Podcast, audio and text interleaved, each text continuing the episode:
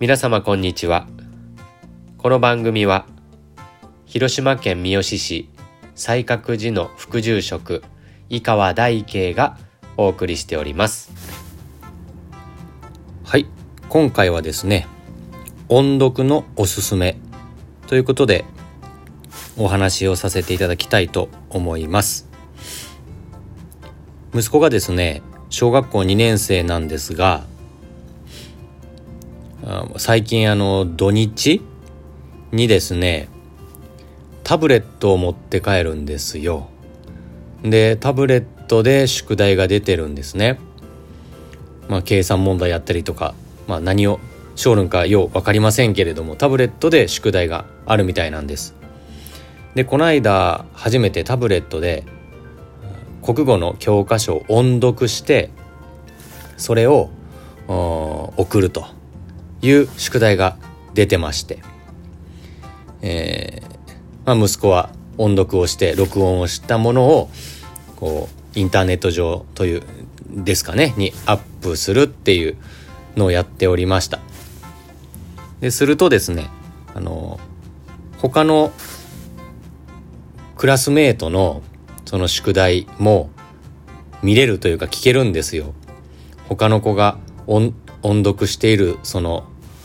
音声がですね、えー、を聞くことができるんですね。まあ面白いじゃないですか。やっぱ同級生が音読しているのを家で聞けるっていうのは。だからもうずっと息子はいろんな子の音読の声を聞いておりましたけれどもねえずっとタブレット見とるんでも目が悪くなるぞと思いながらもでもこれ私が学生の頃こういう宿題があったらよかったのにな羨ましいなってちょっと思いましてね。だってもしね好きな子の音読が聞けるんだったら私土日ずっとその子の音読の声を聞いとったんじゃなかろうかなとも思いましたけれどもね。まあそれはどうでもいいんですがいやでも最近音読してないなと思いました。本読むのも黙読ばっかです。新聞読むのも雑誌読むのも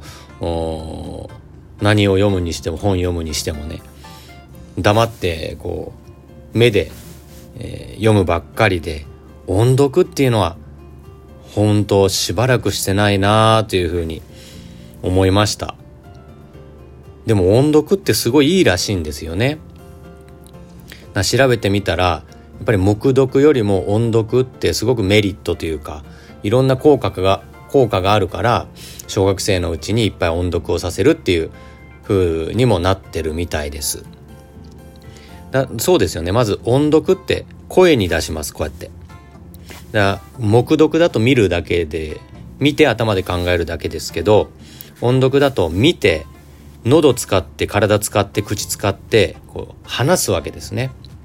でそれだけじゃなくてその自分の話した声が耳に聞こえてくるわけですね。だから普通に、えー、目で読んでいくよりもこの脳がたくさん使われてすごく脳の活性化になるのが音読なんだそうですね。だから音読した文章っていうのはよく、うん、まあ覚え覚えやすいって身につきやすいというふうに言われとるそうですね。確かにあのずっと音読したものしてるものっていうのは息子はよく、うん、覚えてますね。やっぱり目で見るよりも口に出してこの耳に聞こえておるっていうのがすごい、え、やっぱり定着しやすいんだろうなというふうに思いますしやっぱりその音読することで理解も深まるんですって黙読するよりも。音読することであ自分ってここがあんまり分かってないんだなとかここのつながりとかここの単語がよく分かってなかったんだなということに気づけるんですね。えー、しやっぱりこの何て言うんでしょうかねやっぱ音読することによって自分のこの身に身につくというか目で見て、えー、頭で考えるだけじゃなくて声に出して自分で単語で発するっていうことがぱりこの自分のものになっていくというか理解も深まるその文章に対する理解も深まってその普段使ってなかった単語も口にかけることによってその単語が自分のものになってその単語が自分の語彙力にもつながっていくというふうにも調べたら出てきましたね。そして精神的にも、まあ、ストレス軽減だったり精神的に安定したりっていうのが見込めるそうです。まあ、科学的なことはよく分かりませんけれどもあの幸せを司るホルモンでセロトニンっていうホルモンがあるそうなんですね。この音読することによって脳内が活性化されたり体を使ったり呼吸を整えたり集中したりするわけです。それによってセロトニンが出されて、まあ、ストレスが軽減したり精神的に安定をもたらせたりする効果があるっていうこともですね調べたらあ出てきました。いや音読っていいんですね。今後はちょっと1日5分なり何なり、えー、音読したいなということ思いましたけれどね。でも考えてみたらお経って音読じゃないですか。お経ってあんま目で見ても目で見とってもあんまり意味がないというまあ意味ないことはないんですけれどもやっぱり拝読して音読してなんぼですね。やっぱりお経をまあ覚えてる人っていると思うんですよ。それやっぱり繰り返し繰り返しこう耳から音読することによって耳からそのお経の響きだったりリズムが入っているから覚えてるんだと思うんですね私たちって歌ってよく覚えとるじゃないですか歌詞含めてでも歌じゃなかったらそんな昔聞いたあ文章なんて覚えてないです。でも、うさぎ大石かの山、小舟釣り鹿の川、歌になっとるからこう覚えておる。それはなぜかというと耳から入ってこう身についとるんだと思うんですね。で、お経もそうで、お経は声に出しますから。で耳から入ってますから、よく覚えてるんだろうなと思うんですね。奇妙無料寿如来、南無不可思議公、法蔵菩薩院に自在政自在大仏書。これ多分声に出さんかったら一生覚えれんと思いますよ。声に出しとるから意味はあんまりわからなくても奇妙無料寿如来南無不可思議公法蔵ってこう口が覚えてそして耳が覚えて体が覚えていくんかなということを思いますね。だから音あのお経もやっぱり音読してこそみたいなところがあるなというふうに思いました。で昔ある先生に教えられたのがお正行といって、まあ、親鸞上人の書かれたお言葉だったり、まあ、蓮如上人とか、まあ、先人方の書かれたものはやっぱり音読するのが一番いいというふうに教えられたことがあるんですね。まあ騙されたと思って、少しずつでいいから親鸞様のお言葉を音読していきなさい。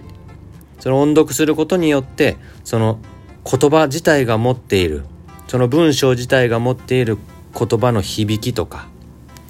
温かさとかこうリズムが黙読とは全然違ってこの自分の体に染み込んでいくから。最初は意味が分からなくても何遍も何遍も口にかけることによってその文章がそのお言葉が次第に次第に味わいが深まってくるから。是非とも音読を大切にしてくださいって教えてもらったことがあるんであやっぱり改めて音読って大切なんだなと思うんですね。ですから南無阿弥陀仏も口にかけた方がええですね。口にかけてお念仏できる時は何万打仏何万打仏ってお念仏させていただくところにその何万打仏自体が持つ言葉の響きだったり温かさだったり教えだったりそういう生万打仏の深さというかその生んだ仏にこもっている心というかそういうものにやっぱりこう口にかけることによって出会っていくっていうところがあすごくあるんだろうなというふうに思いますね。何万ダブ何万ダブって口にかけさせていただくことによってもういろんな味わいをいただいていけるんだろうなと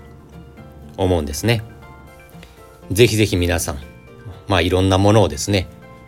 健康にもいいそうですし、精神的にもいいそうですから、いろんなものを音読するという時間を一日少しでも持っていただければいかがかなと思います。どうもありがとうございました。